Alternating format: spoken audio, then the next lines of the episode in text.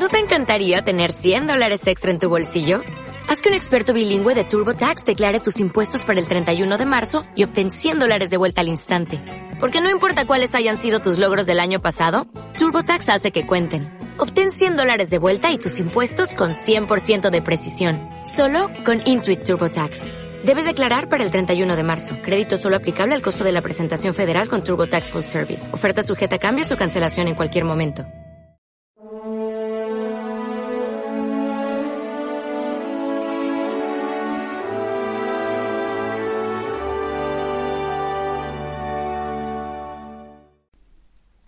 Lo condenara a muerte.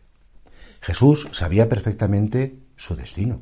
Jesús cuando va a Jerusalén en ese último viaje que él hace con sus discípulos, sabía perfectamente lo que le esperaba. Al Hijo del Hombre lo van a condenar a muerte y dará su vida y resucitará. También sabía de su pero sobre todo sabía de su pasión. Y esto es lo que intenta decirles a sus discípulos que no se crean que el sufrimiento, que la pasión, que la condena es un signo de maldición. Mucha gente identifica felicidad con placer. Mucha gente identifica felicidad con éxito. Mucha gente identifica, no, mi familia es que es perfecta, nunca ha habido una discusión, nos hemos llevado todos fenomenal, mira qué bien, mis hijos todos juntos, ninguno se ha separado, todos maravillosos. Bueno, pues a lo mejor dices, bueno, sí, bien, eso está bien, claro, es muy deseable. Pero ¿cuánta gente buena hay en el mundo que la vida no les ha salido nada bien? Que han tenido disgustos, enfermedades, que se han roto sus matrimonios, y a lo mejor los pobres pues, pues ni lo han buscado ni lo han querido.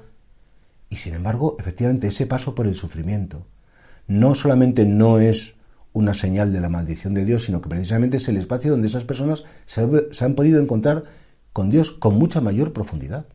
Jesucristo muere como un fracasado. A Jesucristo siendo la palabra divina y siendo el mejor orador y el mejor catequista y el mejor predicador del mundo, la gente le dio la espalda. Jesucristo haciéndolo todo bien, porque todo lo hizo bien, las cosas no le salieron también como efectivamente le hubiera, le hubiera gustado. Y es que efectivamente, no nos confundamos, éxito y felicidad no es lo mismo. Y por eso Jesús anuncia a sus discípulos, me van a condenar, me van a llevar al patíbulo, me van a tratar como a un delincuente. No me importa, yo voy a seguir adelante, porque mi misión se va a cumplir no a través de mis éxitos personales, sino que mi misión se va a cumplir a través del amor que yo sea capaz de dar a todos los hombres. Por eso piensa cuáles son tus fracasos, cuáles son las cosas que en tu vida no te han salido bien, cuáles son las cosas que te hubiera gustado cambiar, que hubieran sido de otro modo, que te hubieran gustado que fueran distintas. Bueno, y piensa que a través de eso, si tú lo aceptas, si tú lo ofreces, si tú lo unes a la pasión de Jesús, a esa condena de Jesús, es salvador. Piensa también cuánta gente te condena, cuánta gente te juzga, cuánta gente te desprecia, cuánta gente a lo mejor te maltrata. Y dices, bueno, me puedo identificar con Jesús.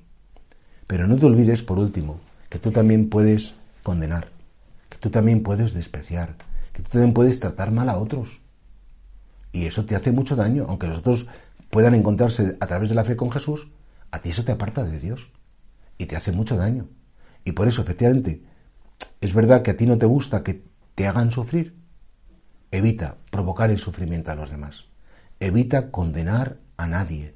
Que en tu corazón no haya ningún juicio condenatorio de nadie. Entonces, efectivamente, harás como el Mesías, que con su sufrimiento redimió sin tener que condenar a nadie.